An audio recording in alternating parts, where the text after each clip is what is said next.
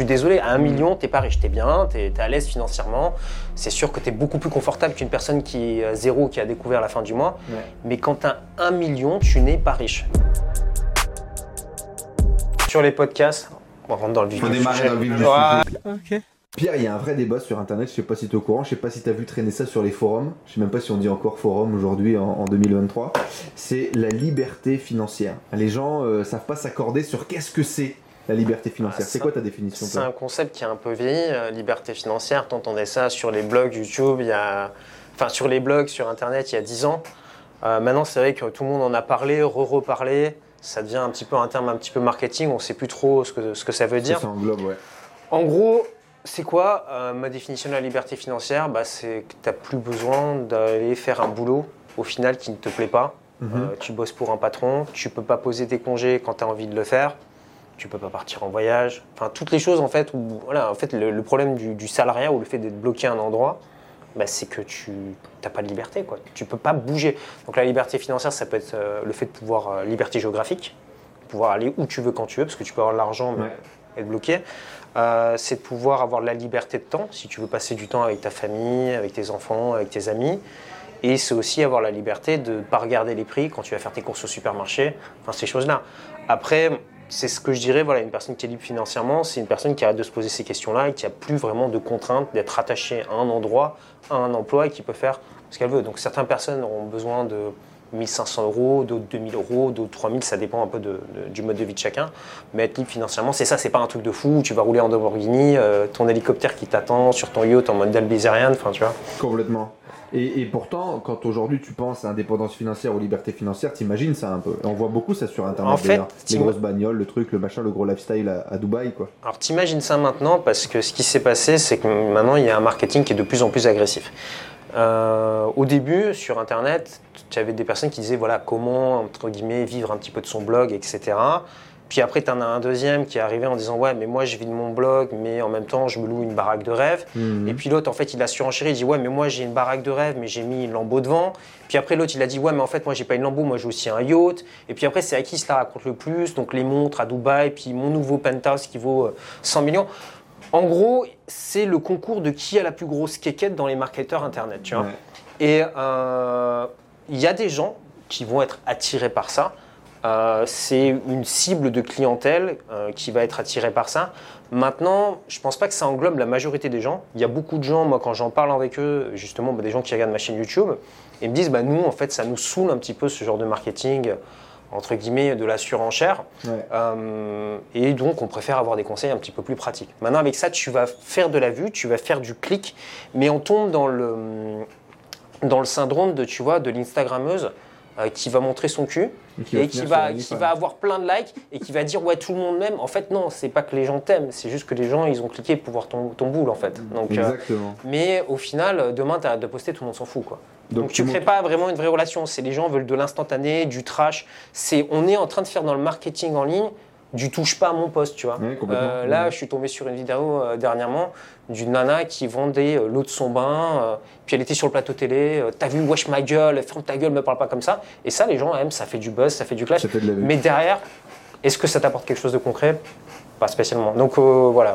Pourquoi- voilà pourquoi on est tombé dans ce marketing un petit peu bling bling. Les gens veulent de l'attention immédiate, quoi. capter l'attention. Mais j'aimerais qu'on parle un peu du mythe autour de la richesse. Qu'est-ce que c'est d'être vraiment millionnaire, d'être vraiment riche? On le spécule. J'en rêvais quand j'étais gosse. On s'imagine euh, les hélicos, euh, le jet privé, le machin. Et, mais en fait, beaucoup de gens imaginent ce que c'est que d'être riche. Mais je pense qu'ils n'arrivent même pas à imaginer ce que c'est vraiment d'avoir plusieurs centaines de milliers d'euros sur leur compte en banque Mhm. et quel euh, train de vie ça, ça, ça, ça t'amène, mais aussi quelles concessions euh, ça amène de devenir vraiment riche, de devenir un millionnaire. C'est quoi, toi, les, les- les mythes que tu as cassés en le devenant sur le chemin Bah déjà, en fait, quand tu es millionnaire, euh, je suis désolé, hein, je vais dire une phrase qui choque un peu, mais quand tu es millionnaire, tu es pauvre. Tu as un million, t'es pas riche. Je suis désolé, à un Mm. million, t'es pas riche. Tu es bien, tu es, à l'aise financièrement. C'est sûr que tu es beaucoup plus confortable qu'une personne qui est à zéro, qui a découvert la fin du mois. Mais quand tu as un million, tu n'es pas riche. Euh, pourquoi? Tu as un million, tu veux t'acheter une baraque, admettons, sur la Côte d'Azur. Une baraque sur la Côte d'Azur, ça vaut 700 000, 800 000 euros. Exactement. Et donc, brûlé Ensuite, donc il te reste économies. 200 000. Tu- avec 200 000 euros, imaginons que tu commences à dépenser cet argent, tu ne vis pas jusqu'à la fin de ta vie. Tu, tu ne peux pas subvenir aux, aux besoins de ta famille et arrêter de travailler. Tu, en fait, tu vas pas partir en vacances. Tu, admettons que tu, tu dépenses 50 000 euros par an pour, pour, pour une famille. Ben, au bout de 4 ans, tu as tout cramé. Exactement. Donc avec un million, t'es pas riche. Avec un million, tu es confortable. Mais les gens, ils se disent aujourd'hui, ouais, être millionnaire, c'est un truc de fou et tout. Non, en fait, euh, si tu veux, pour considérer que tu commences à être riche, moi, je pense qu'il faut avoir un patrimoine d'à peu près 3 millions 5. 3 millions Ouais, 5, Il n'y avait pas un truc, euh, il n'y avait pas un chiffre où à partir du moment où tu réinvestissais tous les ans, ça générait suffisamment pour que Bah, tu puisses c'est- vivre avec. euh, c'est des mathématiques. Mais si tu as, par exemple, 3 millions 5, tu places cet argent, tu vas toucher des intérêts. Euh, ces intérêts, la plupart des gens ils disent ouais, je peux retirer les intérêts. Non, tu ne peux pas juste retirer les intérêts parce que tu as de l'inflation. Donc si tu as par exemple 3,5 millions, il faut faire en sorte que ton patrimoine ne bouge pas et que tu ne peux récupérer que les intérêts au-dessus de l'inflation. Donc finalement, il faut des sommes importantes, conséquentes, si tu veux te dire je ne vis que de mon capital. Et la plupart des gens qui sont euh, en dessous de ça, en dessous de 3, 3 millions 5 à peu près, c'est le chiffre que j'ai estimé, bah, continuent de travailler. Pourquoi? Parce que au bout d'un moment, s'ils continuent euh, bah, à dépenser leur capital, bah, ils vont se retrouver. Ils euh, tout. Tout. Et ça paraît, ça paraît fou parce que beaucoup de gens se disent euh, bah, je ne comprends pas comment, quand tu as des millions, tu peux, tu peux finir ruiné. Bah, regarde tous les gagnants du loto, regarde euh, tous les gens qui jouent au basket qui finissent ruinés, regarde tous les chanteurs qui ont touché des millions qui finissent ruinés. Euh, Benjamin Castaldi, c'est un bon exemple. Hmm. Il a gagné Mauvais des millions. Il a fait des mauvais investissements. Et surtout, les gens qui gagnent de l'argent, j'ai remarqué une chose, c'est que l'argent rend con. L'argent rend vraiment stupide. Surtout quand tu l'as gagné par toi-même, parce que tu as l'impression, par exemple, quand tu as fait ton premier million, que tu es plus intelligent que les autres, parce que Mhm. tu as eu du succès, tu as gagné de l'argent rapidement. Et donc, les gens développent une certaine forme de melon en se disant, bah, tout ce que je touche, je le transforme en or. Ouais. Et puis, c'est là qu'ils vont commencer à faire des investissements un petit peu peu, à la con. Mhm. Euh, voilà, ils vont perdre de l'argent, ils vont mettre trop d'argent par exemple dans les cryptos, ils vont faire de mauvais investissements en bourse, ils vont faire de mauvais investissements immobiliers, ils vont faire aussi de mauvaises rencontres, peut-être un partenaire qui va les arnaquer, peut-être qu'ils vont se marier avec euh, quelqu'un qui va divorcer, ils vont tout perdre. Ah oui, Donc on voilà. n'a pas parlé de ça, mais 1 million, un divorce, 500 000 déjà. Déjà, Ouais. ça, ça coûte pour ça moins cher. tu auras probablement moins que 500 000, parce Ouais. qu'après tout ce que ça va te coûter, Avec les papiers, les machins, les trucs, euh, ça va déjà te saigner euh, très fort. Et est-ce qu'il y a des, des- des mythes, des trucs qui, qui- qui vraiment, toi, t'ont marqué? Euh, Parce que moi, il y a des choses vraiment qui m'ont marqué où, où je pensais que effectivement, tu avais tué le boss final et que tu étais arrivé au bout. Mhm. Aujourd'hui, euh, toi, tu as dépassé du coup ce stade des, des Ouais. 3,5 millions, ces fameux 3,5 millions. Euh, tu vis bien, alors, bien évidemment, tu vis à Airbnb, tu vis à l'hôtel, etc. Ce qui pourrait paraître pour tout le monde euh, assez incroyable. On pourrait dire que tu es toujours en vacances. Et pour autant, euh, t'es pas en mode no limite, t'es pas en mode Ah non, je suis pas, je suis pas en mode no limite, parce que bah déjà euh, jet privé, Ça coûte un bras. c'est pas dans mes moyens. Non mais c'est vrai, c'est pas dans mes moyens. Tu veux t'acheter un jet privé, ça va te coûter plusieurs millions. Parlons-en. Oui, ça va te co- dis, dis aux gens et explique-leur que les trains de vie qu'ils voient des gens Instagram à Dubaï, c'est des trains de vie de milliardaires et c'est des trains de vie que ces gens-là ne Bah, peuvent pas assumer. Le jet privé, enfin, pour moi, il faut que tu sois à 30 millions. Voilà, pour commencer à dire, voilà, je voyage en jet privé, c'est intéressant. Bon, après, il y a aussi l'image que les gens s'en font. Euh, je ne sais pas si vous êtes déjà monté dans un petit avion. Moi, j'ai fait un petit peu de pilotage de petit avion. Quand vous êtes dans des petits avions, en fait, ça secoue, vous êtes malade. Et c'est pas confortable, en fait. Vous avez Donc déjà si pris le jet il est trop petit, c'est même pas intéressant. ah non, non, mais tu, tu- par exemple, quand tu prends des vols inter-Europe, tu prends des, des- des- des petits Boeing, et quand il y a des turbulences, moi je prends tout le temps l'avion, bah, tu vois qu'en fait les avions bougent beaucoup. Mhm. Par contre, quand tu prends un vol euh, transatlantique, donc tu as des gros Airbus euh, Je sais rien. A380, tu n'as aucune turbulence. Donc plus l'avion est gros, plus l'avion est large, moins tu as de turbulence. Donc être dans un jet, c'est pas très confortable. En plus, euh, c'est pas très bien vu en ce moment parce que tu pollues, kérosène, etc. Donc tu vas te faire un petit peu Tu tacler. avais vu ce compte Twitter qui suivait, qui suivait le jet privé de Xavier Niel? Euh, oui, enfin j'ai vu un ouais, qui, Bernard Arnault, j'avais vu Ah, Bernard Bernard Arnault, et derrière il se fait pourrir sur les, sur les réseaux sociaux. Alors après, moi pour moi, les histoires de jet privé, les gens qui disent voilà, moi mon rêve c'est d'avoir un jet privé pour après me la raconter sur Instagram, je trouve que c'est un peu con.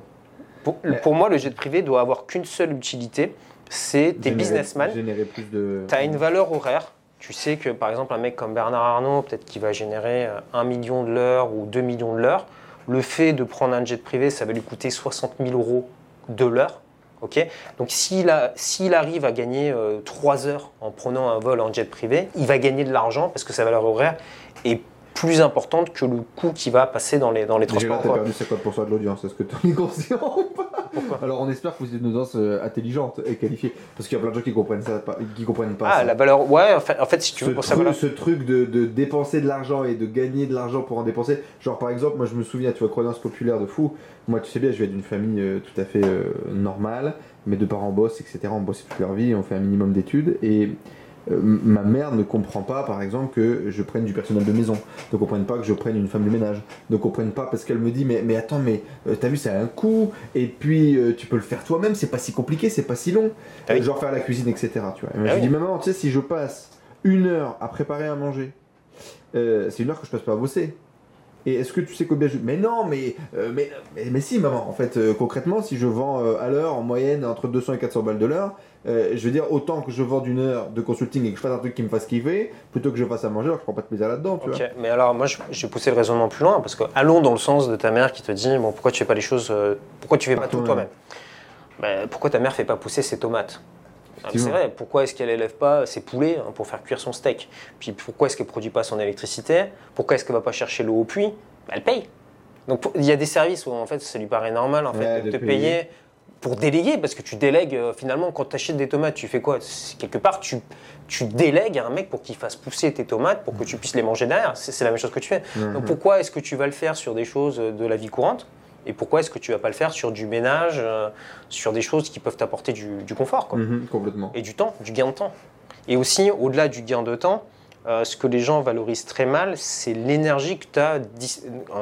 Le temps de disponibilité mentale. Ouais, l'énergie que tu as en tant qu'entrepreneur, parce que tu vas te lever le matin, euh, bah, des fois tu as plus la motivation que d'autres jours. Euh, si tu te tapes du ménage, que tu te tapes toi-même ton déménagement, que tu te tapes toi-même tes rénovations, bah, en fait ta jauge d'énergie, tu vas la cramer par exemple pendant un mois, deux mois, mais après pendant un mois ou deux, tu n'as plus envie de bosser, donc tu ne Mm. produis plus rien. Donc il faut faire vachement attention à son niveau d'énergie, surtout quand on est entrepreneur, on n'a pas un patron qui nous dit il faut travailler telle heure et telle heure et telle heure, donc toutes ces choses-là, évidemment, bah, il faut les déléguer au maximum. Après, est-ce que ça veut dire que tu vas plus jamais toucher, euh, genre tu fais tomber ta tartine par terre et tu finis comme l'autre là, salut à toi, jeune entrepreneur, euh, nettoie-moi ma tartine. Non, enfin, tu, tu vas la ramasser, enfin, tu vois, ton Bien bout de pain, tu vas pas non plus. il, y a, il y a Il y a un toujours. juste milieu. Ouais, il y a un juste milieu entre les deux. Mais évidemment, tu essaies de gagner du temps euh, au maximum en, en essayant d'externaliser ces choses-là. Dans tous les cas, je me suis rendu compte que, euh, parce que j'ai eu l'occasion de rencontrer beaucoup de gens qui sont nés avec de l'argent, ou qui avaient beaucoup d'argent, ou qui étaient des, des gens de famille riches, et, et qui avaient une relation euh, très différente, notamment ici en République dominicaine, tu vois, et beaucoup de gens ont du personnel, c'est normal d'avoir du personnel. Et euh, bah, j'ai vu que les gens qui avaient gagné leur argent par eux-mêmes avaient beaucoup plus de respect envers les gens, envers le personnel, envers le, le- le- le service, euh, plutôt que les gens qui sont nés là-dedans, tu vois. Et moi, typiquement, mais, par exemple, à détail de fou, mais j'ai ma cuisinière, ma cuisinière, je lui envoie toujours un message pour le remercier qu'elle m'a fait à manger, tu vois. Et à chaque fois, ça l'étonne. Euh, mais euh, parce que bah, c'était trop bon, tu vois. Tu sais qu'elle a mis de l'amour dedans, tu sais qu'elle l'a fait avec envie. Et bref, c'est- comme ça que je suis, tu vois. Effectivement, euh, je vais pas. j'ai vu des trucs qui sont assez fous où le mec, effectivement, fait tomber sa tartine et lui dit ramasse-la s'il te plaît, tu vois. Moi, mon grand-père m'a toujours appris cette chose-là. Il m'a dit, tu vois, quand tu grandiras plus tard, moi j'étais gamin, il me racontait ça et tout. Et il me dit, quand tu seras, quand tu seras plus grand, sois toujours extrêmement poli avec la personne qui a une position hiérarchique inférieure à la tienne. Par exemple, Mhm. Le gardien de l'immeuble, euh, la dame qui vient faire le ménage chez toi. Il dit, il faut toujours que tu sois extrêmement poli avec ces gens-là. Vraiment, t'oublies jamais de leur dire bonjour, t'oublies jamais de leur dire merci, t'oublies jamais voilà, d'avoir un petit mot, un petit chocolat ou des petites étreintes pour Noël, etc. Par contre, il me dit, tu peux te permettre, avec un mec qui est plus haut que toi dans la hiérarchie, de ne pas être poli. Toujours sois poli en fait avec les gens qui sont euh, entre guillemets inférieurs hiérarchiquement par rapport à toi. Pourquoi? Parce que tu auras toujours besoin de ces gens-là. Tu auras toujours besoin de ces gens-là. N'es pas poli avec ta gardienne. Un jour, imaginons, euh, tu paumes tes clés. vice, un truc, Et un- tu as été un. Un con Ouais, t'as pas été sympa ou t'as été, tu- la personne, tu l'as vexée. Le jour où tu as besoin de cette personne, qu'est-ce que tu fais. Tu vois, la personne ne va pas pour t'aider, donc tu vas te trouver comme un, comme un imbécile. Donc les gens, en fait, faut toujours, tu as toujours besoin d'un coup de main, tu as toujours besoin des gens à un moment donné dans la vie. Euh, si un jour tu as un problème, tu vas pas appeler ton boss en fait pour qu'il vienne t'aider. Hmm.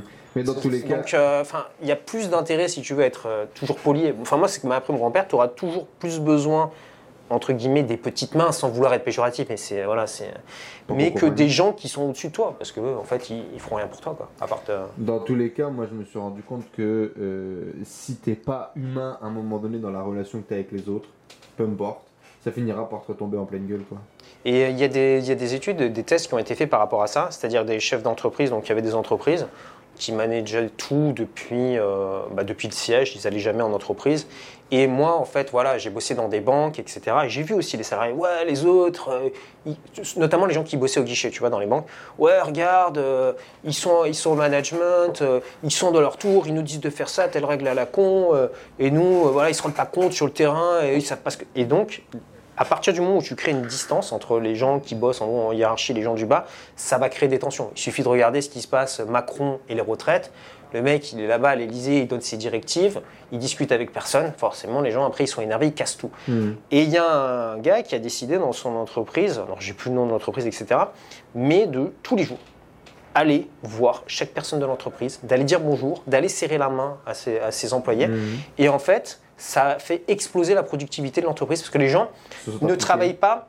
Tu ne peux pas motiver une personne euh, à travailler juste par l'argent. Ça ne suffit pas. Il faut que la personne, tu écoutes les gens dans les entreprises, ils ne veulent pas forcément être plus payés. Bon, évidemment, tu leur donnes plus de thunes, ils sont contents. ok Mais voilà, buenos dias. Et, et euh, donc, tu. euh, Il n'y a pas de reconnaissance. Ouais, ils veulent de la, les gens, ce qu'ils veulent, c'est de la reconnaissance. Il n'y a rien de pire que tu bosses dans une entreprise et euh, ton patron, il te, trouve, il te traite comme un moins que rien, il te respecte pas, il te met des bâtons dans les roues. T'as pas envie de bosser. Mhm. Ça te coupe toute motivation. Et ça, euh, la reconnaissance, être gentil, être poli avec les gens, c'est gratuit. Ça coûte rien. La. Donc ça, autant le faire, tu vois. Reprenons sur notre sujet de la liberté financière. Euh, moi, de ce que j'ai compris, Pierre, euh, bah, notamment avec euh, mon expérience, mais aussi avec les discussions qu'on a pu avoir ensemble, il y a deux grosses étapes.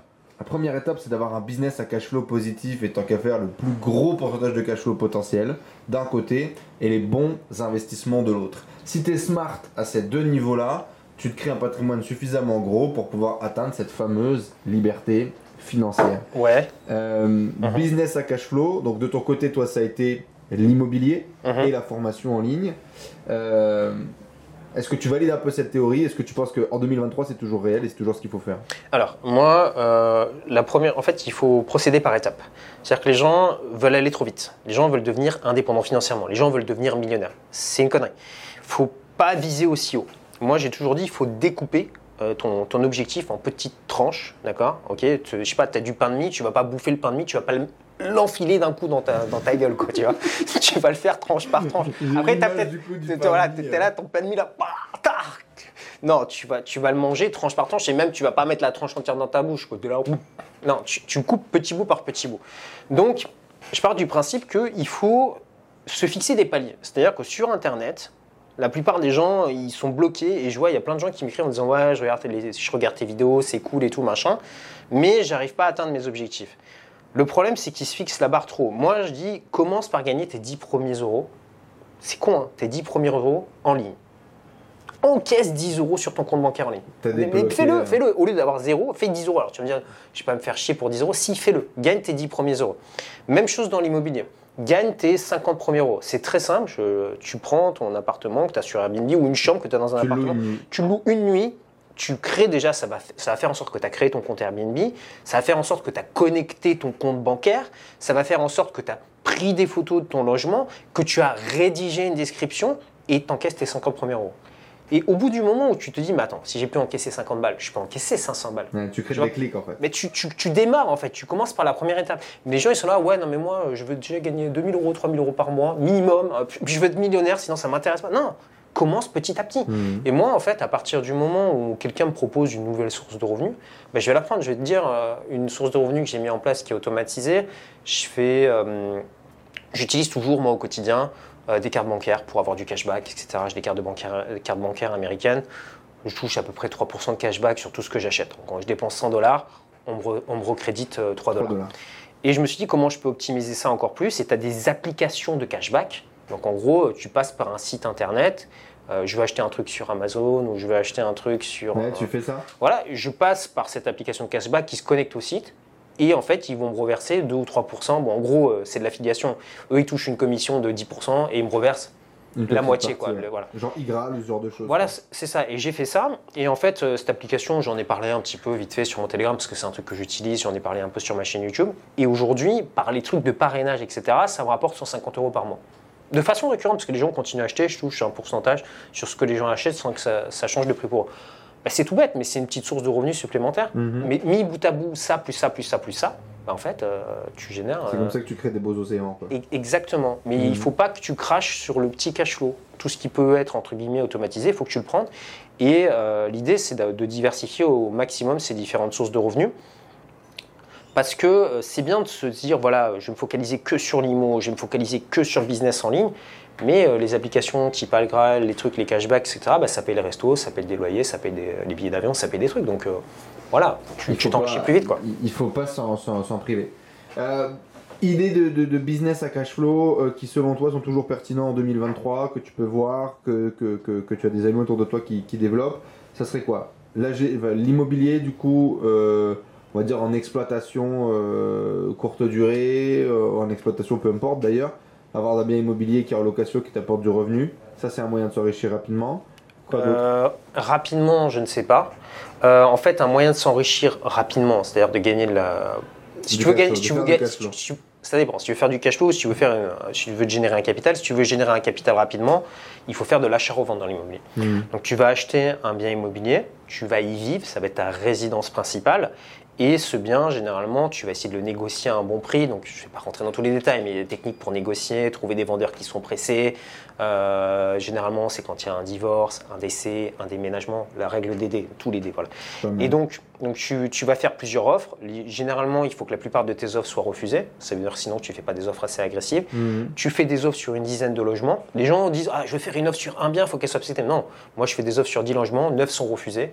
Donc tu vas te faire foutre. Celle qui passe, elle tu, te fous de ma gueule. Et après, il y en a une qui est acceptée, et voilà. Et euh, ça peut durer, généralement, j'ai des négociations qui peuvent durer plusieurs mois. C'est-à-dire que j'y vais une première fois, on me dit non, je reviens ou deux mois après, le bien n'est pas vendu, je fais bah alors, euh, finalement, vous n'avez pas vendu bien, mon offre n'était pas déconnante, etc. Oui, mais- voilà. Et c'est comme ça que j'achète des biens. Mais en mode Donc, très agressif là du coup. pour Pas très agressif, mais je dis voilà, moi je vous donne tant, euh, c'est à ce prix-là, je vous fais une offre, vous l'acceptez, vous l'acceptez pas. Et ensuite, 10, 20, 15% en dessous du prix du marché. ça dépend du bien. Ça dépend, parce que quand le bien est très bas, je vais pas non plus. euh, tu Hmm. peux pas- ça, ça dépend, ça dépend. C'est au cas par cas. Et euh, ce que Mais tu fais. cas, ta marge, elle est en partie là. Ouais, en fait, quand dans l'immobilier, tu gagnes de l'argent à l'achat, tu gagnes pas de l'argent à la revente. Si Mhm. tu achètes un bien trop cher, tu le revendras jamais trop cher ton bien. Les gens Mhm. sont, sont pas idiots, ils achètent au prix du marché. Donc tu essaies d'acheter un bien, généralement un bien avec un problème à corriger. Donc euh, il manque une chambre, euh, ou alors euh, il n'y a pas assez de luminosité, peut-être que tu peux créer une fenêtre, ou ça peut être un bien que tu vas peut-être pouvoir diviser en deux appartements, ou c'est un bien qui est vétuste, sur tu vas, tu vas pouvoir rénover, faire de la déco et donc lui apporter une plus-value. Et ensuite, ce bien, tu vas le revendre et à partir du moment où c'est ta résidence principale que tu as vécu, bah, tu ne paieras pas d'impôt sur la plus-value. Mhm.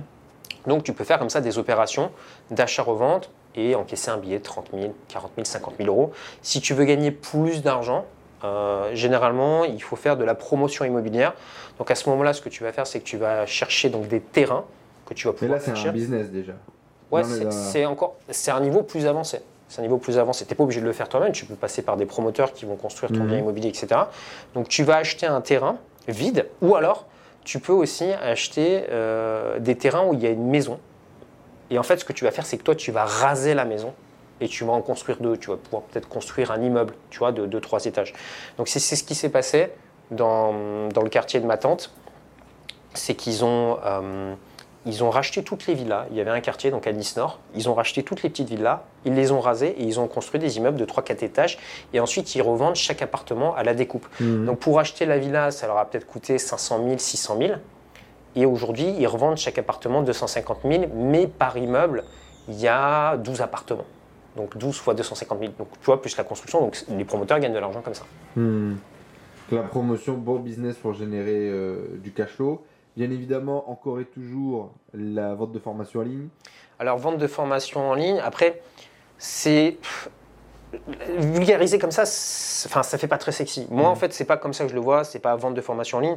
Pour gagner de l'argent, en fait, faut identifier bah, les problèmes qu'ont les gens. Quoi. Donc euh, les, les gens ont des problèmes pour, par exemple, justement gagner de l'argent. Donc toi, si tu sais comment faire, bah, tu peux transmettre une expertise, tu peux accompagner ça. C'est ce que je fais moi quand je, par exemple, je vais payer un avocat. J'arrive dans un pays, euh, je connais pas les lois, bah, je vais payer son expertise pour qu'il puisse m'aider ou pour qu'il puisse me rédiger un contrat, etc. Mhm. Donc entre guillemets, tu vas vendre ton expertise sur Internet et après, tu as différentes façons de le faire. Soit tu peux faire des coachings euh, en direct, mais là, bon, tu échanges ton temps contre de l'argent.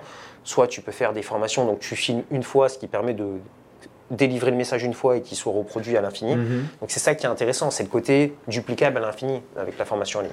Ouais. Et le, le- Mais il ne faut pas oublier qu'à la base, tu transmets ton expertise. Il faut qu'il y ait quelque chose, une valeur ajoutée qui soit une partagée. vraie, euh, Voilà. valeur Pas juste j'arrive avec mes lambeaux, euh, mes yachts, euh, mes filles qui twerk et puis. euh, Dans tous les cas, la, la- la- la vente de formation en ligne est beaucoup plus complexe et, et perdurer sur le long terme, c'est beaucoup plus compliqué que ce que beaucoup de gens peuvent croire ou voir sur Internet.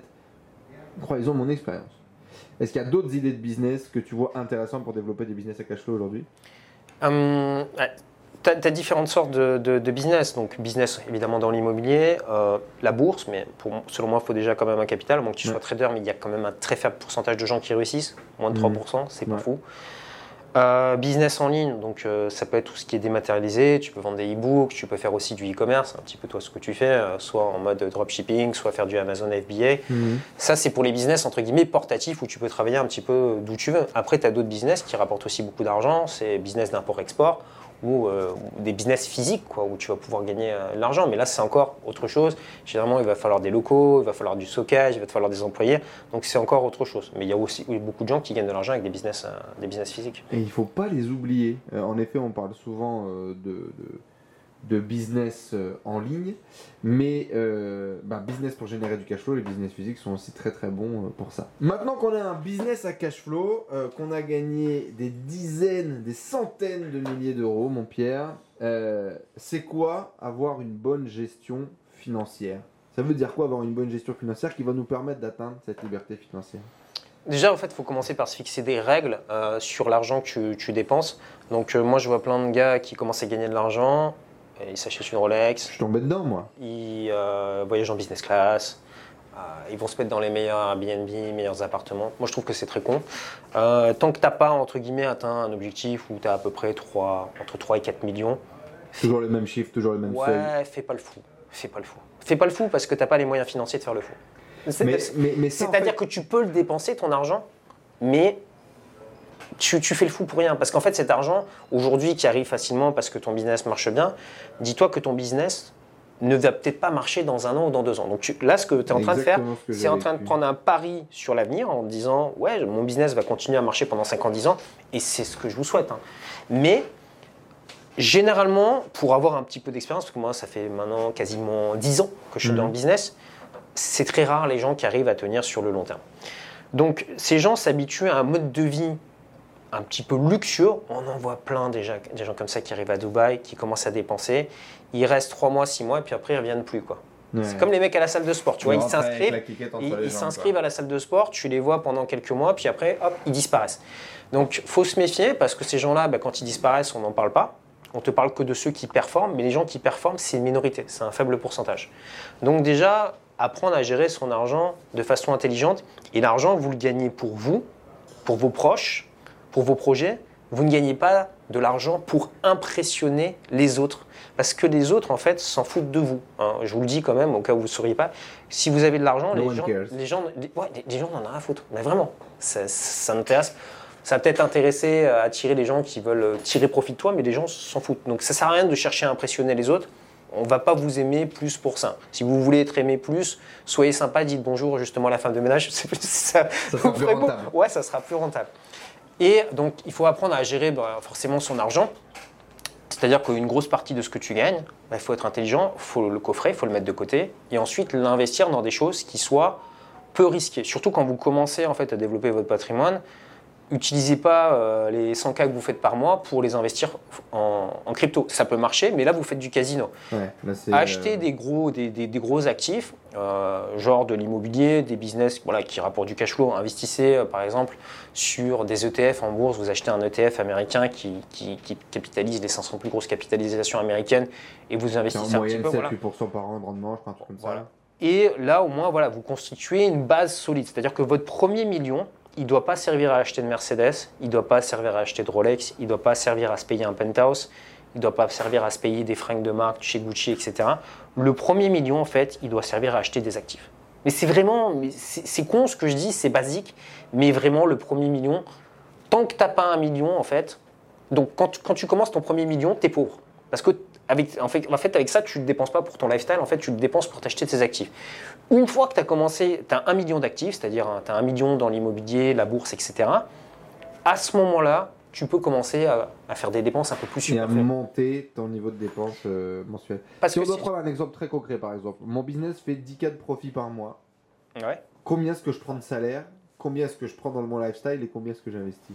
Bah, après, ça dépend de ton, mode de vie, mais idéalement, il faut essayer d'en coffrer le plus possible. Donc après, tout dépend. Tu as des gens qui arrivent à vivre avec 2000 euros par mois, d'autres qui arrivent avec 5000. Mais bon, ça dépend à quelle vitesse tu vas aller. Par exemple, on est, on est à ce stade-là. C'est-à-dire que tu es à zéro, ton but c'est d'arriver à un million de patrimoine. Mhm. Mais si tu fais des zigzags comme ça, tu vas prendre beaucoup plus de temps qu'un mec qui va en ligne droite. Donc moi, dans ma philosophie, je me suis toujours dit comment est-ce que je peux devenir indépendant financièrement le plus vite possible. D'accord? Et une fois que je suis indépendant financièrement, comment est-ce que je peux devenir millionnaire le plus rapidement possible? Et une fois que tu as fait ce chemin-là, tu es sécurisé, bah après tu as tout le temps de profiter. Donc c'est un arbitrage entre la gratification différée, le plaisir que tu veux avoir immédiatement, et penser à la gratification future, ce que tu peux avoir plus tard. Et aujourd'hui, moi, moi j'avais fait le choix de la gratification différée, c'est-à-dire en mode vraiment... Tu t'es restreint Ryanair, free free.fr, tu vois, le mec il est là, sa VNL, il partage son bureau.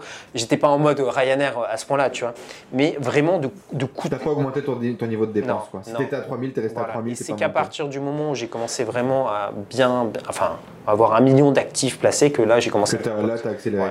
Moi j'ai accéléré beaucoup trop vite, hein. pour information. Est-ce que tu le regrettes trop vite. Je, je, je, regrette pas rien de ma vie, moi. Tous mes excès, tous mes abus, toutes euh, mes, mes, amis avec un E que j'ai rencontrés, toutes les soirées alcoolisées que j'ai trop fait, je les regrette pas. Mais aujourd'hui, je serais beaucoup plus riche. Les soirées, c'est pas ce qui coûte le plus cher. Ouf. Après, si tu fais quoi Bouteille, service bouteille Les, les, miennes m'ont coûté trop cher. Mais, mais, mais, en fait, ce que je regrette là-dedans, c'est que j'ai gagné beaucoup d'argent entre 2017 et 2019. Et que cet argent-là, je me réveille un jour en 2019 et j'en ai plus.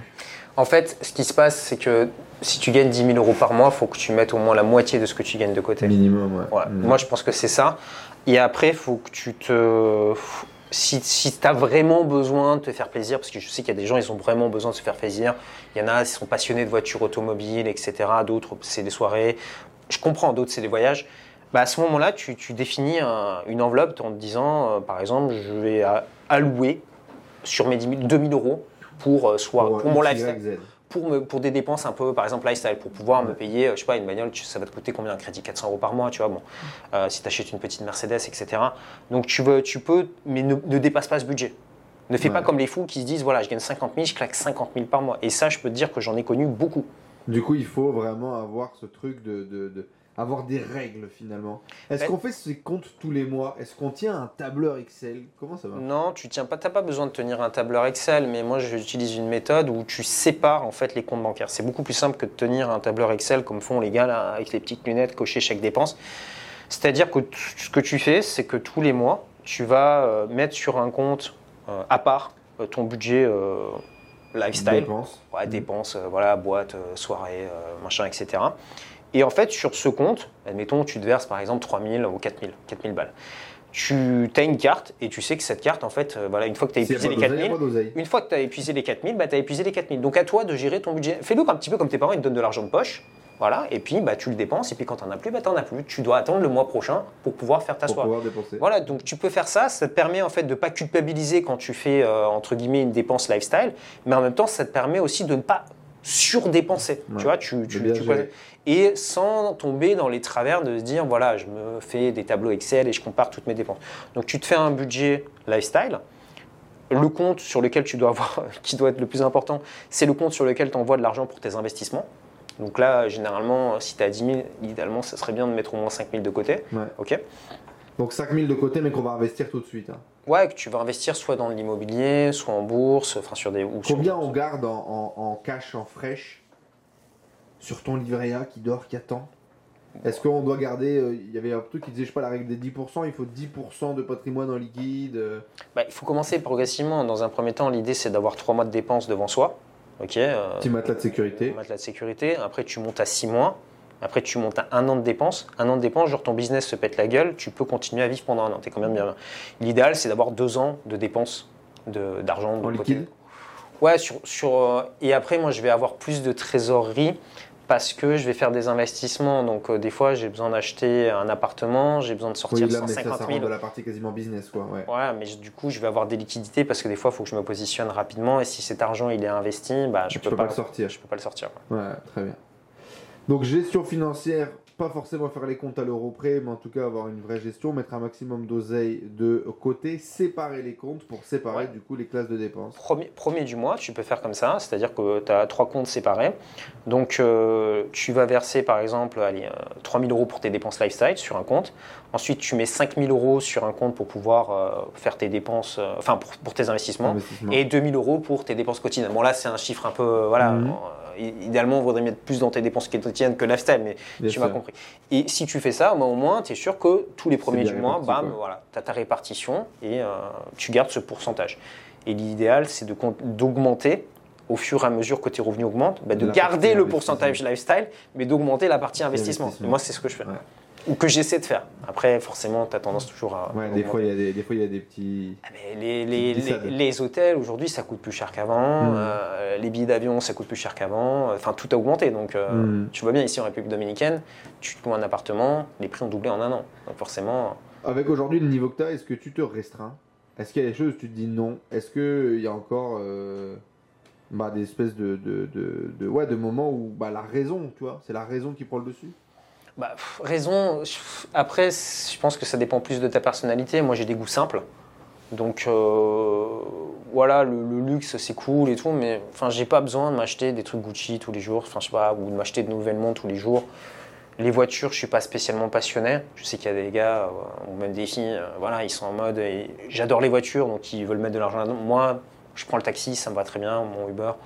Donc non, enfin non, je, je- avec mon mode de vie, honnêtement, j'ai pas l'impression de me restreindre sur quoi que ce soit. Mais en même temps, euh, je sais pas, non, non, je me restreins pas quoi. Enfin, je, je voyage tout le temps. Mon argent, je vais, mon argent, je vais le mettre un peu dans, mes, dans, dans tout ce qui est voyage, Euh, bah, restaurant, évidemment, tout ce qui est les bouffe, me faire livrer, ouais. les- euh, et puis après, dans tout ce qui est santé aussi. C'est-à-dire que je vais pas regarder à la dépense euh, dès que j'ai besoin de- d'avoir Sport, des dépenses en de massage, les santé. dents, l'esthétique, le Ouais, truc. etc. Bah là, par exemple, tu vois, j'ai porté un appareil dentaire, je l'ai fait aussi pour ma copine. Euh, voilà, tu payes. Donc ça, c'est des coûts. Tu vas dépenser 10 000 balles juste pour pouvoir faire des trucs de plus les voyages, etc., etc. Donc tu es à 15 000 juste pour de l'orthodontie, quoi. Tu vois, donc des frais comme ça, je vais pas regarder à la dépense. Il y a encore des petits caprices de gosse que tu as envie de te payer aujourd'hui? Non, parce qu'en fait, les caprices de gosse, tu les as quand tu peux pas te les, quand tu peux pas te les payer. Mhm. Mais à partir du moment où tu les, où as la possibilité de les, De les réaliser, Mhm. bah, en fait, l'envie disparaît. En fait, l'être humain est conditionné pour désirer ce qu'il ne peut pas avoir. Mhm. ok? Donc, à partir du moment où tu peux avoir facilement ce que tu désires, bah, en fait, le désir s'éteint. C'est un peu bizarre. Non, non. Donc, Enfin, moi, ça me parle en tout cas. Ok, du coup, Pierre, on a compris maintenant comment faire, eh bien, comment apprendre un peu à gérer euh, nos comptes, hein, le BABA euh, pour devenir euh, libre. Euh, maintenant, comment est-ce qu'on investit cet argent-là? On a mis euh, nos 50% sur un compte à part pour l'investir. Moi, il y a un truc que j'ai trouvé très vrai et très faux à la fois, où tout le monde te dit, tu dois diversifier tes investissements. Mais moi, j'ai vu beaucoup trop de gens diversifier 500 balles et ça leur fait rien gagner du tout. Euh. Qu'est-ce que tu penses, toi, de cette loi de la diversification? Bah, diversifier, enfin, tout dépend. En fait, ça dépend de ton, ton profil. En fait, les, les gens qui parlent d'investissement, euh, je sais pas en fait où- d'où ils tirent leurs conseils. Ils regardent des vidéos peut-être américaines ou j'en sais rien, et puis ils répètent plus ou moins mal un petit peu ce qu'ils entendent. La première chose en fait que tu fais, moi en fait j'ai travaillé en banque, j'étais conseiller en gestion de patrimoine. Première chose que tu fais, euh, c'est que tu vas déf- définir l'analyse, le profil de ton client. Mhm. D'accord? Donc en fait, un client, tu vas lui poser des questions. euh, est-ce qu'il est plutôt jeune actif? Est-ce qu'il a du capital? Quel âge il a? Quel est son, objectif, son horizon d'investissement? 5 ans, 10 ans, 15 ans, 25 ans? Et ensuite, quel est son profil d'aversion au risque? Est-ce que c'est un investisseur qui est plutôt prudent? Est-ce que c'est un investisseur qui est plutôt équilibré? Est-ce que c'est plutôt un investisseur qui est dynamique? Ensuite, une fois que tu as défini ça, tu vas définir une stratégie d'investissement. Mhm. Donc, euh, une grand-mère, tu vas pas la mettre sur des actions, sur un portefeuille dynamique. Tu vas la mettre quasiment sur des choses qui sont extrêmement sécurisées. Parce que de toute façon, quand tu es âgé, tu n'es plus dans une, dans une phase de création de patrimoine, de développer ton patrimoine, tu es plus dans une phase de protection de ton patrimoine. Et généralement, quand tu es jeune, ce que tu vas faire, c'est que tu vas plutôt investir sur des actifs qui peuvent performer sur le long terme. Donc là, tu vas les mettre plus en mode euh, grosse poche sur les marchés financiers pour qu'ils performent. Parce que la bourse, bah, tu sais, c'est cyclique. hein, mais tu peux, avoir, euh, tu peux aussi avoir 20 ans où ça baisse, où ça stagne. Donc il faut quand même que tu aies une horizon d'investissement qui soit suffisamment long. D'ailleurs, bourse, 20 ans, 15 ans? Ah oui, long terme, bah, c'est pour ta retraite. La bourse, en fait, tu es en mode euh, horizon, c'est pour ta retraite. Donc il faut quand même que tu aies un horizon d'investissement qui soit, qui, soit, qui soit assez long. Ok. Donc euh, pour toi, aujourd'hui, on fout de l'argent en bourse, action à dividende ou quoi que peu importe. Si t'es pas en mode trader mais que t'es vraiment en mode placement, on n'y touche pas pendant 30 piges, 40 piges. Ouais, c'est quelque chose que tu fais sur du très très très très très très très très long terme. C'est pas pour euh, en vivre au quotidien parce que le problème c'est que les marchés financiers fluctuent. Et si tu comptes sur tes revenus en fait de marché financier pour vivre dans les 5 prochaines années, mais sur les 5 prochaines années tu es en bear market, tu fais comment? Bah oui, c'est ça, tu vas dans le cul. Voilà, donc euh, tu, vas être tendance, tu vas avoir tendance à toucher.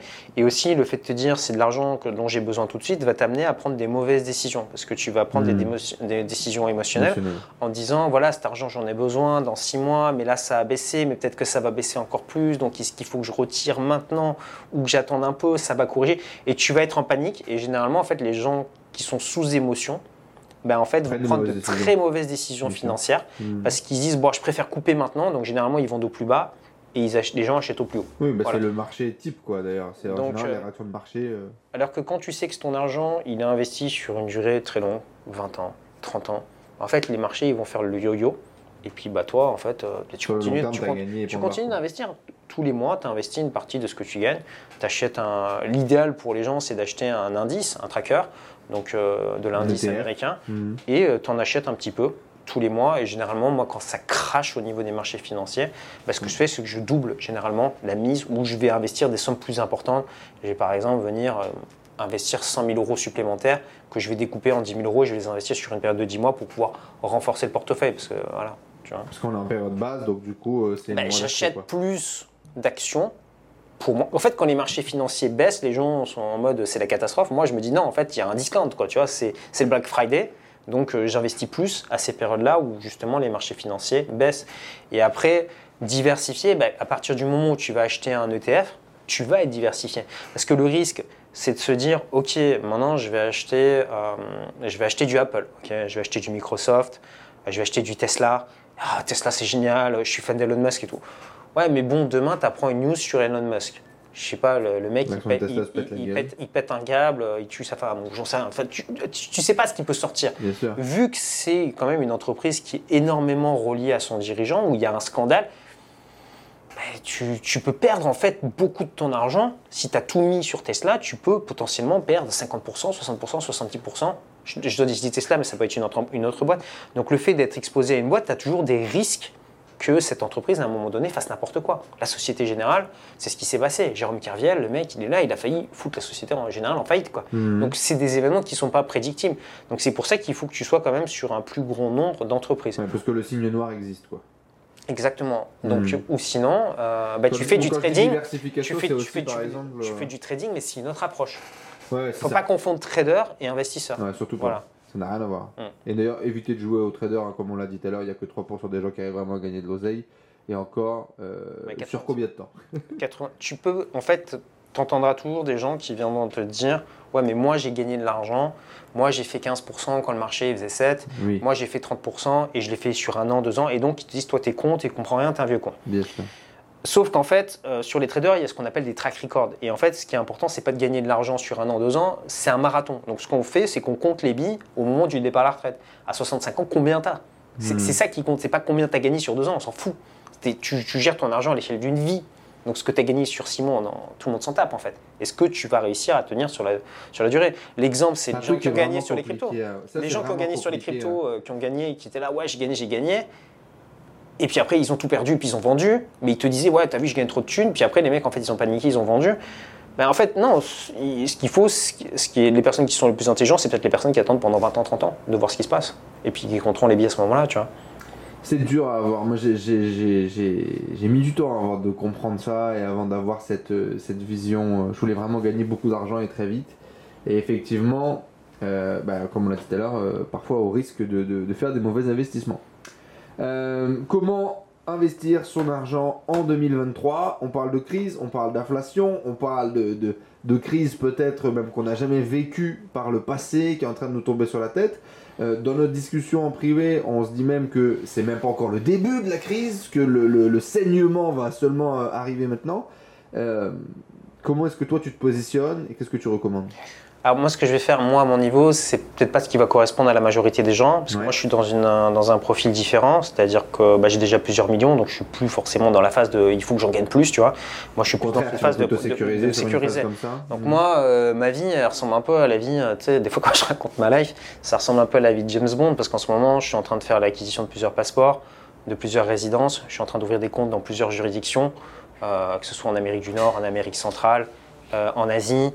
Euh, J'essaie d'avoir des cartes de résident dans des pays diversifiés, donc en Amérique du Sud, euh, en Europe centrale, euh, en Asie, etc pour justement protéger mon, mon patrimoine. Et puis, on- comme on ne sait pas dans quelle, dans quelle direction le vent Dans va souffler, monde, ouais. Va- va- dans 10 ans, tu plantes des graines un peu partout, tu vois. Ça, dans tous les cas, on en reparlera à la fin du podcast pour ceux Mais- vraiment que ça intéresse. mais- cette mais- partie, mais passeport voilà, et tout mais- ça. Comment protéger son argent? Aujourd'hui, tu es dans une problématique où il y a de l'inflation.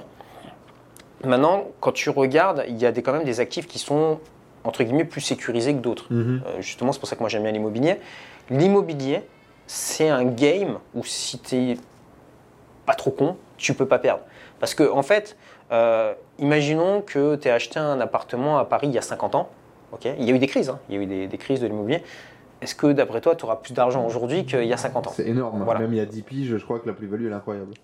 Donc, si tu veux, c'est un game où l'immobilier, il y a plein de gens qui disent oui, machin, l'État communiste, l'immobilier, c'est pourri. machin.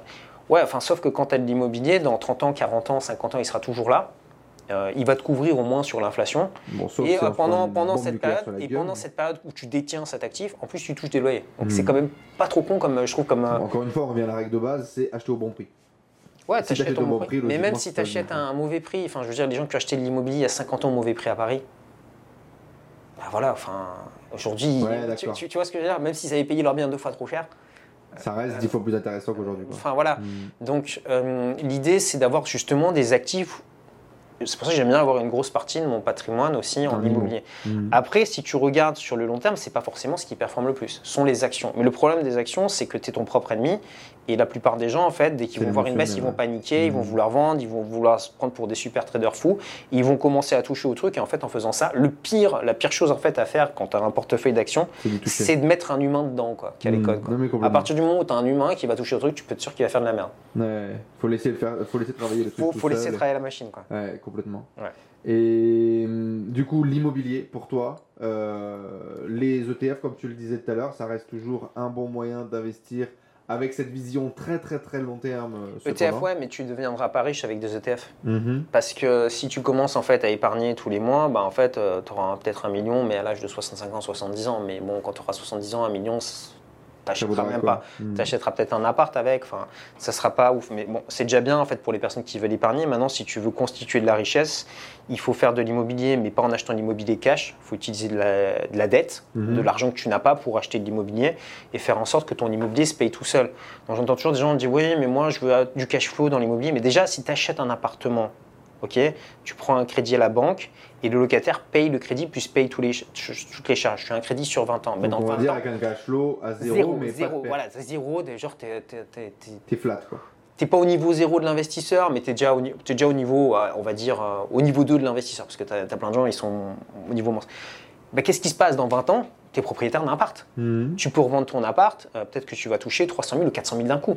Tu pas mis d'argent, tu n'as pas, t'as pas fait l'effort de mettre de l'argent comme sur ton petit PEA pour acheter ton truc. Bien Tu as sûr. mis zéro, c'est c'est le locataire qui paye. Et euh, donc, tu as, ce choix, par exemple, au bout de 20 ans, de te dire bah, cet appartement, je le revends, j'encaisse 300 000, d'un coup, bam, sans avoir fait d'effort d'épargne, parce que c'est un Mhm. autre qui l'a payé ton appart, ou je continue de toucher des loyers. Voilà. Donc, euh, il y a des stratégies où, comme ça où tu peux te dire j'achète deux immeubles, d'accord? Tu prends un crédit donc sur une durée de, de 20 ans, Et euh, ce, que, ce qui va se passer, c'est que ces deux immeubles, donc tu vas les mettre en location, donc pareil, des appartements, des immeubles qui s'autofinancent. Tu cherches même pas à avoir des immeubles qui te génèrent du cash flow, des immeubles qui s'autofinancent. Au bout de 10 ans, qu'est-ce qui va se passer? La moitié des crédits vont être payés sur les deux immeubles. Tu revends un des deux immeubles. Et Généralement, tu auras fait une plus-value. Mais tu- et tu vas rembourser Le le, deuxième. le- le- le- le capital, donc de- euh, le capital restant dû sur ton autre truc. Tu vas en plus encaisser une petite plus-value normalement, parce que sur, sur 10 ans. Et en fait, tu auras un immeuble, par exemple, avec 4-5 appartements. Et là, tu auras tes 3000, euh, 4000 T'as- euros qui ta t'en-. Voilà, tu as ta rente. Et tu peux le faire sur une durée de 10 ans. Là, j'ai pris un exemple vraiment très simple. Tu achètes. Alors, quand on dit des immeubles, c'est pas d'acheter des gratte-ciel à New York, c'est vous achetez deux petits immeubles de rapport. Et euh, vous, si vous savez en fait euh, Bien présenter les exploiter. Ouais, c'est surtout présenter son dossier au banquier pour que ça passe. Bah, en fait, vous, vous pourrez vous faire financer. Donc là, il y a des techniques par rapport à ça. J'entends plein de gens qui gueulent en disant oui, les lois changent, etc. Et tout. Oui, les lois changent, mais il y a toujours des gens qui arrivent à obtenir des crédits immobiliers. Euh, moi, j'en ai plein dans mon entourage, etc., qui continuent à obtenir des crédits immobiliers. Mhm. Donc c'est toujours faisable. Mais après, il y a des combines, il y a des techniques à utiliser par rapport à ça. Dans tous les cas, on vous mettra le lien, bien évidemment, euh, des formations euh, de, de, de- Pierre. Je crois que la grosse force de Pierre, c'est ton background euh, en banque et donc toute la connaissance sur ce milieu-là, de comment bien monter un dossier et être sûr de se faire financer, même en temps de crise. Les liens dans la description, bien évidemment. En temps de crise, en temps d'inflation, est-ce qu'il faut garder plus de cash que d'habitude? Moi, ça avait été au début ma première réflexe en me disant tiens, euh, parce qu'en plus, à ce moment-là, j'étais en Europe, j'étais revenu au Portugal, tu sais, et, et tout le monde parlait, ah, c'était le feu dans les rues, machin, on va tous mourir. Et là, je me disais, putain, il faut que je garde du cash, on sait jamais. Au final, je suis arrivé ici, euh, le ciel est bleu, tout va bien. Et donc, Ouais. du coup, je me suis mis à investir mon cash en mode, on va continuer à investir dans les projets, on va créer des choses. Bah, Est-ce qu'il faut garder du cash Euh, Enfin, c'est. C'est-à-dire plus que d'habitude. Est-ce que le matelas de sécurité doit être plus important que d'habitude parce qu'on est dans une période incertaine? Ou est-ce que au contraire, euh, bah, il faut continuer à avancer, faut continuer à Ouais, non, investir bah euh, après, enfin, moi, après, j'en ai pas vraiment besoin de mon cash dans le sens où bah, mes business génèrent du cash flow, mes apparts génèrent du cash encore flow. des revenus, t'as encore des juste en, mois. juste en touchant euh, une partie, par exemple, des loyers que je touche, ça me suffit pour vivre. Mhm. J'ai pas besoin d'aller toucher mon cash. Donc euh, je me pose pas vraiment cette question-là, quoi. Ouais. Et Ouais. pour les, les, les, les gens de façon euh, globale, tu vois, le, le- le petit épargnant, est-ce que les gens doivent garder plus de liquidité au cas où Parce que tu vois, Bah, toi les- aujourd'hui, tu as, tes revenus Non, qui, bah, les, qui les- sont, les Français, les Français, en fait, tu as deux catégories. Généralement, deux majeures catégories. Tu as des gens qui n'ont pas de thunes, donc ils sont en mode en découvert à la fin du mois, donc ça, c'est catégorie les cas, difficile. ils n'ont pas le choix. ouais. Donc eux, ils n'ont pas le choix, hein. ils peuvent pas mettre plus de cash de côté parce que de toute façon, ils en ont pas. Donc. Et ensuite, tu as d'autres gens qui sont en mode euh, écureuil, tu vois. Le, le français est très écureuil, moi je l'ai vu hein, en bossant en banque, des gens qui gardent des sommes sur des comptes et qui attendent, qui attendent. Et Le problème, c'est qu'ils investissent jamais leur argent. Mhm. Donc ils pourront jamais, euh, à un moment donné, s'enrichir et, et se générer du cash flow parce qu'ils gagnent de l'argent, ils mettent de l'argent sur des contrats d'assurance vie, sur des plans d'épargne logement. Voilà, assurance vie, ils blindent les livrets A, euh, ils blindent euh, les LDD. C'est puis- quoi Le livret A, c'est 1% c'est- Non, aujourd'hui ça a augmenté, mais euh, parce que si tu veux, c'est corrélé par rapport à l'inflation. Mhm. Mais bon, tu vas pas faire des intérêts. euh, je crois que le, le plafond, il est à 22 950 euros sur ton livret A. Enfin, tu as, même si tu as des intérêts de taré, allez, euh, mettons que le livret A soit à 10%. Euh, on va dire, admettons que tu es 20 000 euros sur ton livret A, ça va te faire combien hein Tu vas gagner. euh, 2000 balles Ouais, voilà, enfin, tu vas pas vivre quoi. Enfin, Pas mal. Ouais, mais Quelques bon, restos si, si tu à 10%, sauf que le taux en fait il est beaucoup moins. Donc. Finalement, c'est marginal. C'est-à-dire, on t'annonce un taux, mais combien ça te rapporte? Est-ce que ça paye les factures à la fin du mois? Non. Maintenant, tu as 20 000 balles. Ces 20 000 balles, au lieu de les mettre sur un livret A, tu t'en sers comme apport pour acheter un immeuble, Mhm. d'accord? Qui va te rapporter zéro. OK? D'accord? Qui va te rapporter zéro. Mais tes 20 000 balles, tu- on, va, on va faire deux trucs. Tu mets 20 000 balles sur un livret A, tu attends 20 ans, OK? Et tu mets 20 000 balles sur un apport pour acheter un immeuble, tu empruntes le reste Et tu te fais financer. Et on se retrouve dans 20 ans. Mhm. Non mais simplement, on se retrouve dans 20 ans. Qu'est-ce qui se passe? Alors les gens vont dire oui, mais l'immobilier, tu peux avoir des problèmes, tu peux avoir des squatteurs, tu peux... Oui, il y a toujours des problèmes. Enfin, quand vous allez à votre boulot, j'espère que pour vous, vous avez des problèmes, que votre patron, tout, tout n'est pas tout rose. Moi, je préfère avoir des problèmes dans l'immobilier et au bout de 20 ans, avoir un parc immobilier qui me génère des revenus et encaisser une grosse plus-value, plutôt que d'aller du lundi au vendredi euh, dans un bureau avec un patron qui me gueule dessus, qui me dit ce que je dois faire. Et au final, euh, même quand je fais du bon boulot, il me dit Ouais, bah, c'est très bien ce que tu as fait, hein, mais là on recommence à zéro, donc tu, tu te rebouges le cul, tu vois. Tu n'as jamais de reconnaissance. Quoi. Ouais, bien Mais voilà, donc pour moi, ça reste un vecteur quand même d'enrichissement de bons pères de famille. Et Euh, tous les gens, moi j'ai fait faire ça si tu es avec mes parents, un petit peu, un peu plus sur le, sur le tard. Je les ai fait investir dans l'immobilier. Aujourd'hui, ils sont retraités. Euh, donc ils touchent leur de retraite. Leur maison est payée, leur résidence principale est payée. Et ils ont 5 appartes. Euh, Là, à l'heure où on tourne la vidéo, mes en parents, ils sont, euh. ils sont entre l'Argentine et le Chili, donc ils m'envoient des photos. euh, voilà, ils sont allés faire un petit tour les à les touristes. euh, ils sont allés voir les pingouins sur les, sur les îles. Ils sont bien. Ils sont bien. Ils ont leur retraite. Ils sont pas là à se dire est-ce que Macron va baisser les pensions retraite? Ben non, parce qu'ils ont leur maison qui est payée, donc ils n'ont pas de frais. Ils ont leur retraite qui, entre guillemets, va payer leurs frais courants. Mais à côté, ils ont 5 loyers qui touchent. Et eux, ils sont dans une stratégie où aujourd'hui, ils sont retraités, ils ont bossé toute leur vie, ils n'ont pas envie de se faire chier, entre guillemets, Mhm. donc ils font pas de location courte durée. Ils font Ils n'ont pas besoin de, ouais, de, de- Ouais, de presser le capital. voilà, quoi. parce que d'aller Ils ils prennent voilà, ils prennent les loyers, etc. Et ce qui se passe, c'est que de temps en temps, bah, il y a une locataire qui va leur écrire en disant voilà, je quitte le logement. Euh, donc ma mère râle ah, elle quitte le logement. Il faut que j'aille, faut que j'aille, faut que j'aille en- faut que j'aille faire signer le contrat, faut que je repasse une annonce sur le bon coin. Mais bon, enfin, relativement, ça va, C'est confortable. Ça offre le, Ben, le- le- oui. le confort de vivre. C'est bien. Euh, du coup, l'immobilier en France, malgré la situation, oui. Euh, l'immobilier à l'étranger, toi, tu t'es aussi développé euh, Mm. en Europe centrale.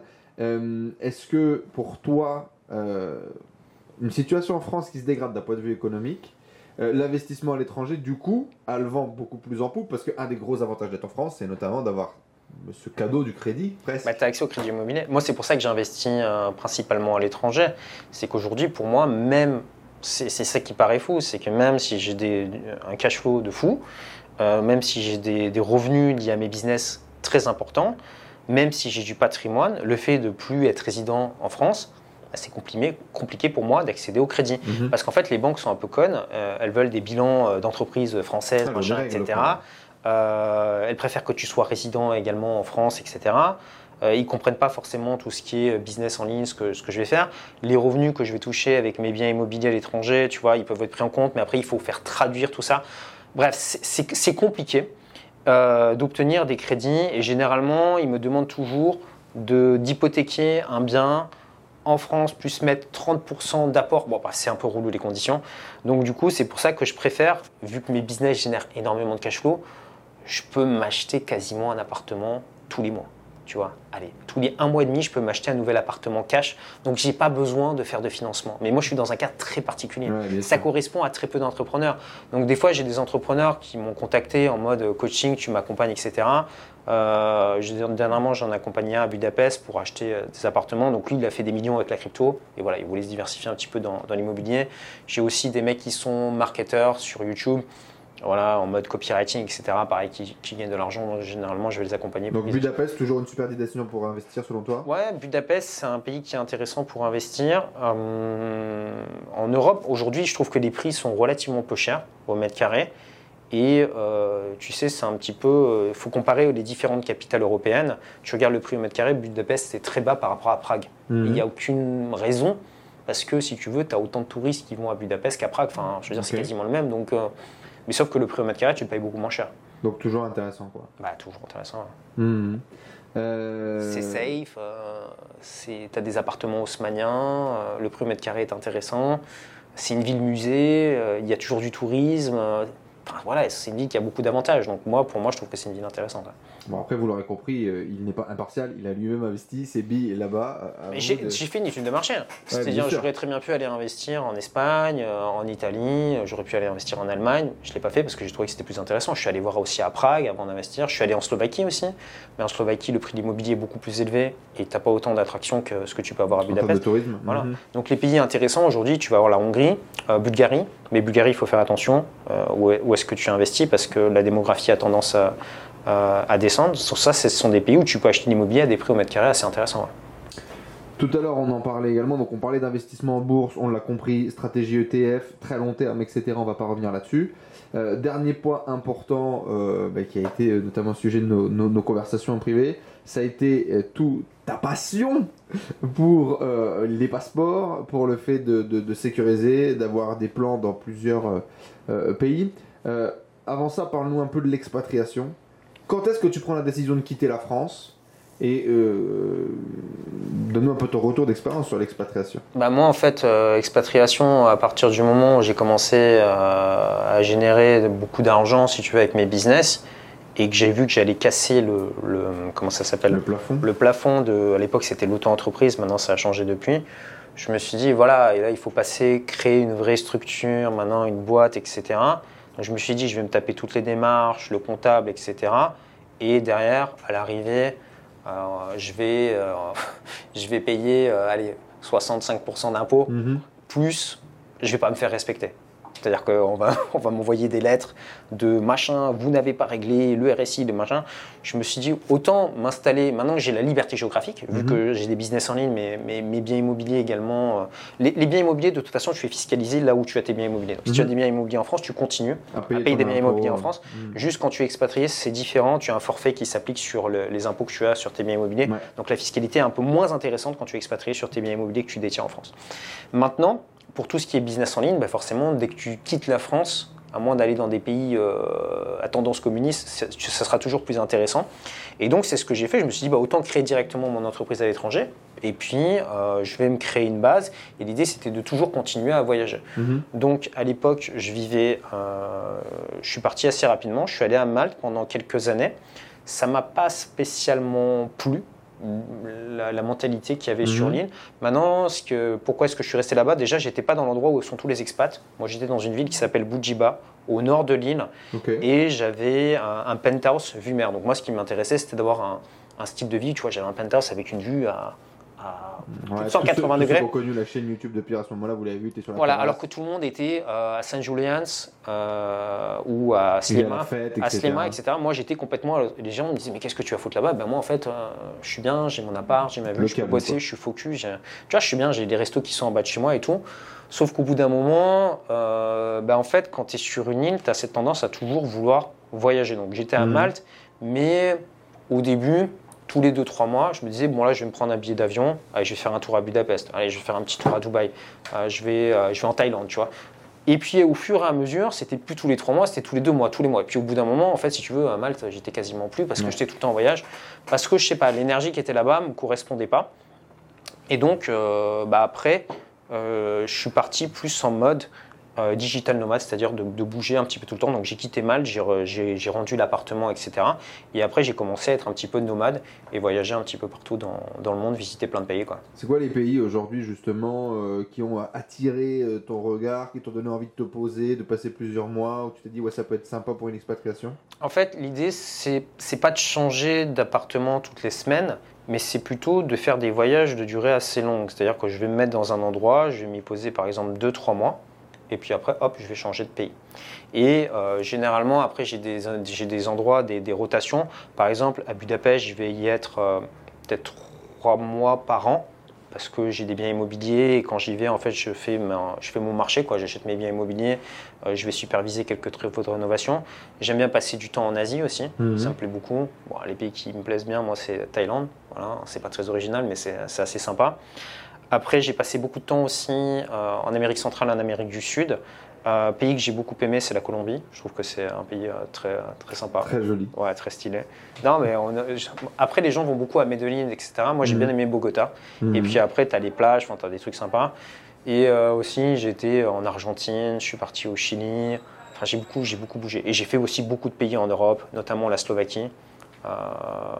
Enfin, j'étais partout, quoi. J'étais en Ukraine, j'étais en Russie avant, avant la guerre. Avant les problèmes. Non.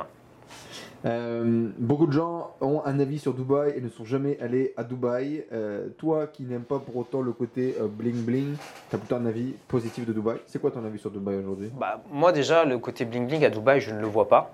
En fait, les gens voient le côté bling-bling de Dubaï parce qu'ils sont, euh, Sur les réseaux ils sont, ils sont plantés sur TikTok, mais quand tu vas à Dubaï, en fait, euh, les mecs bling-bling, en fait, il n'y en a pas. Quoi. Enfin, ils n'existent pas, les influenceurs. hein. Enfin, dans la vraie vie, à Dubaï, tu les vois pas.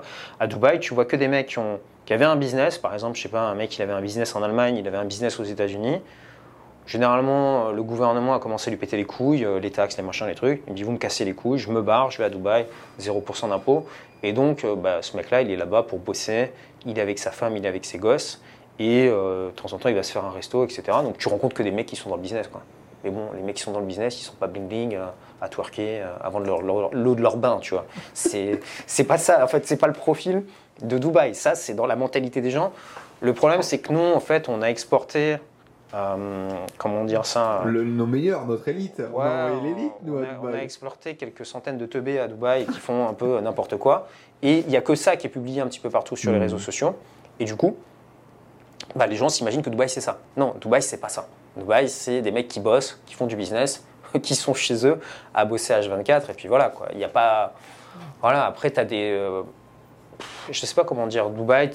T'as tout, quoi. T'as des restaurants, t'as des gens qui vont dire c'est artificiel, mais Paris, c'est quoi? C'est artificiel. Enfin, c'est du béton aussi. Enfin, je veux dire, c'est pas, c'est pas la nature. T'es pas, t'es pas dans, t'es pas dans la montagne quand t'es à T'es Paris. pas dans la jungle. Voilà, donc euh, moi, je Pourquoi est-ce pourquoi est-ce que tu irais pas vivre à Dubaï? Mais en fait, Dubaï, j'y passe du temps. Euh, si tu veux, euh, au quotidien, j'aime bien. Moi, j'aime bien cette ville parce que tu rencontres des entrepreneurs. Tu as quand même un bon cadre de vie. Tu as des restaurants qui sont sympas, etc. Voilà. Maintenant, après, moi, mon- dans mon mode de vie, j'aime bien bouger et faire des rotations, quoi, être un, un petit peu sur différents continents en même temps, quoi. C'est quoi cette passion pour les passeports, euh, mon cher, euh, mon cher Pierre Ben, en fait, tu te rends vite compte, le jour où tu veux quitter la France, euh, ce qui se passe, c'est que tu regardes un peu les, les conventions fiscales dans, dans chaque pays, comment faire pour ne plus être résident français. Et euh, tu regardes, euh, tu te rends compte qu'en fait, pour ne plus être résident français, ben, il faut quand même euh, vraiment couper tous tes liens, tous tes liens avec la France. Donc, euh, notamment, il ne faut pas que tu aies une femme et des gamins qui aillent en France. Il ne faut pas que tu aies ta résidence principale qui soit en France. Il ne faut pas que tu aies le centre de tes intérêts économiques en France. Euh, il faut pas que tu. Enfin, tu as beaucoup de choses comme ça. Et en dernière euh, décision, des fois, il y a des conventions entre différents pays. Euh, S'ils n'arrivent pas à trancher, c'est le passeport qui tranche.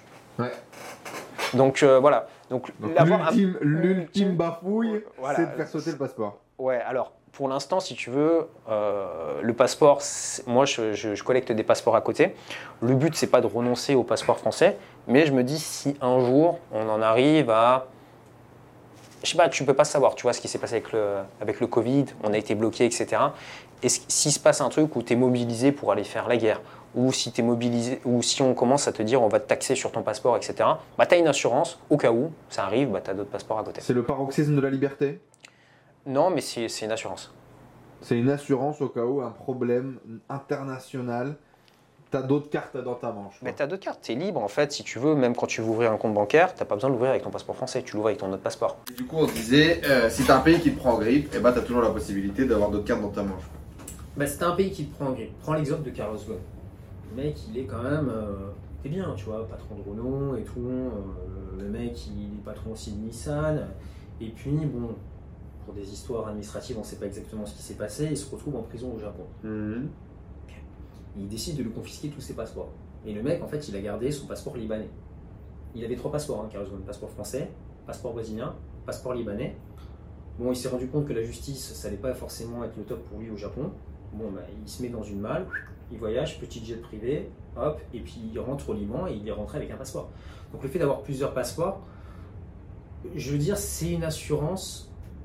Si jamais, par exemple, ton pays te prend en grippe, ils disent pour X ou Y raison, les impôts, pour X ou Y raison, tu as fait ça, etc. Tu ne pourras pas te faire renouveler ton passeport. Tu seras bloqué. C'est-à-dire que tu iras dans une ambassade, tu dis voilà, je veux revenir à mon passeport, bah, ils vont peut-être t'arrêter. Tu vois. Alors qu'à partir du moment où tu as d'autres nationalités, tu peux très bien en fait euh, euh, aller dans une ambassade d'un autre pays dans lequel tu as un passeport pour pouvoir faire euh, continuer à voyager et pour pouvoir continuer à t'installer autre part. À vivre euh, Voilà, normalement. parce que ton passeport, on peut te bloquer sur, sur, sur ton passeport. On peut ne, ne pas te le renouveler, tu vois. Ou tu peux avoir des problèmes par rapport à ça. Donc c'est vraiment avoir une assurance par rapport au fait qu'un gouvernement ne va pas contrôler tout ce que tu vas faire. Et tu le vois bien, en fait, avec tout ce qui est en train de se passer, il y a eu des QR codes qui ont été mis en place. Il y a de grandes chances qu'on qu'on passe maintenant à des euros qui vont être numériques sous forme de crypto, de crypto euros. On va pouvoir contrôler tout ce qu'on fait. On va peut-être pouvoir te mettre des quotas carbone en te disant tu as pris l'avion, etc. ou tu as fait ça. Donc en fait, il va y avoir de plus en plus de contrôles qui peuvent être mis en place par les gouvernements.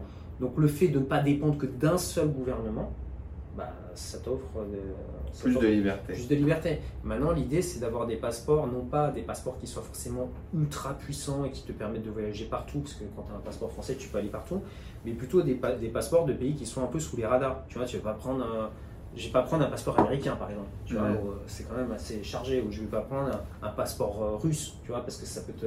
C'est des pays où, qui sont souvent en conflit, où tu ne prends pas un passeport chinois. Bon, après, je sais pas si tu peux en obtenir un, mais, Je sais Tu vois, pas mais plutôt d'avoir de- d'essayer d'a- d'avoir des, des passeports en te faisant naturaliser dans des petits pays qui ne font pas de guerre, qui sont pas sur l'échiquier géopolitique, qui sont un petit peu sous les radars.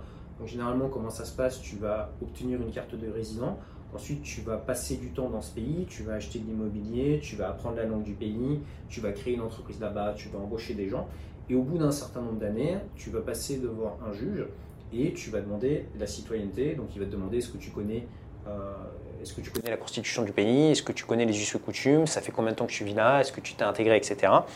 Et ensuite, il va décider de oui ou non te donner la citoyenneté, et après, tu peux obtenir un, un passeport. Enfin, il y a plein de, de, de façons de, de le faire. Mhm. mais ça te permet d'avoir euh, bah, ça te permet d'avoir une, une backup. Quoi. Trois passeports aujourd'hui, quatre passeports. Ah, On ne le ne le dit pas en public. j'ai plusieurs passeports. hein. Mais euh, par contre, je pas communique, plus. ouais, je communique pas sur le- les pays où j'ai des passeports et, euh, ouais, et combien j'en ai.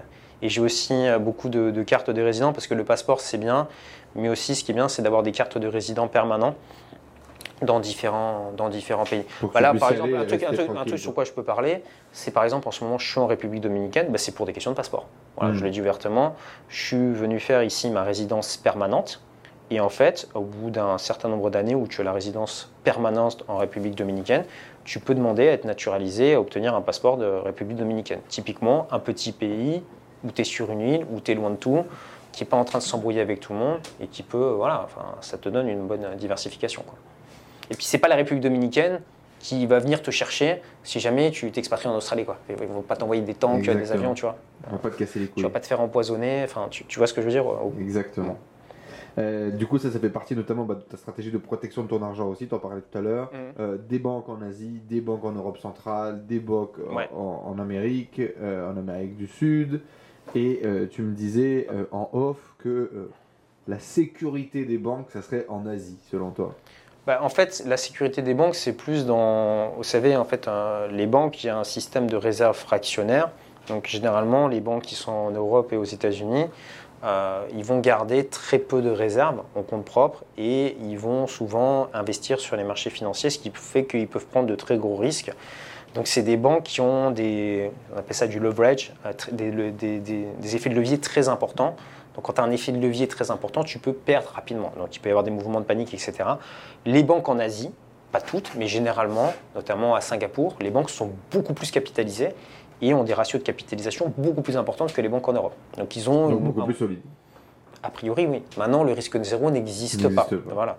Mais euh, tu le vois bien, euh, là, les gens commencent peut-être à en avoir un petit peu plus conscience maintenant, bah, notamment des gens qui avaient de l'argent sur des exchanges crypto, FTX. C'est mort.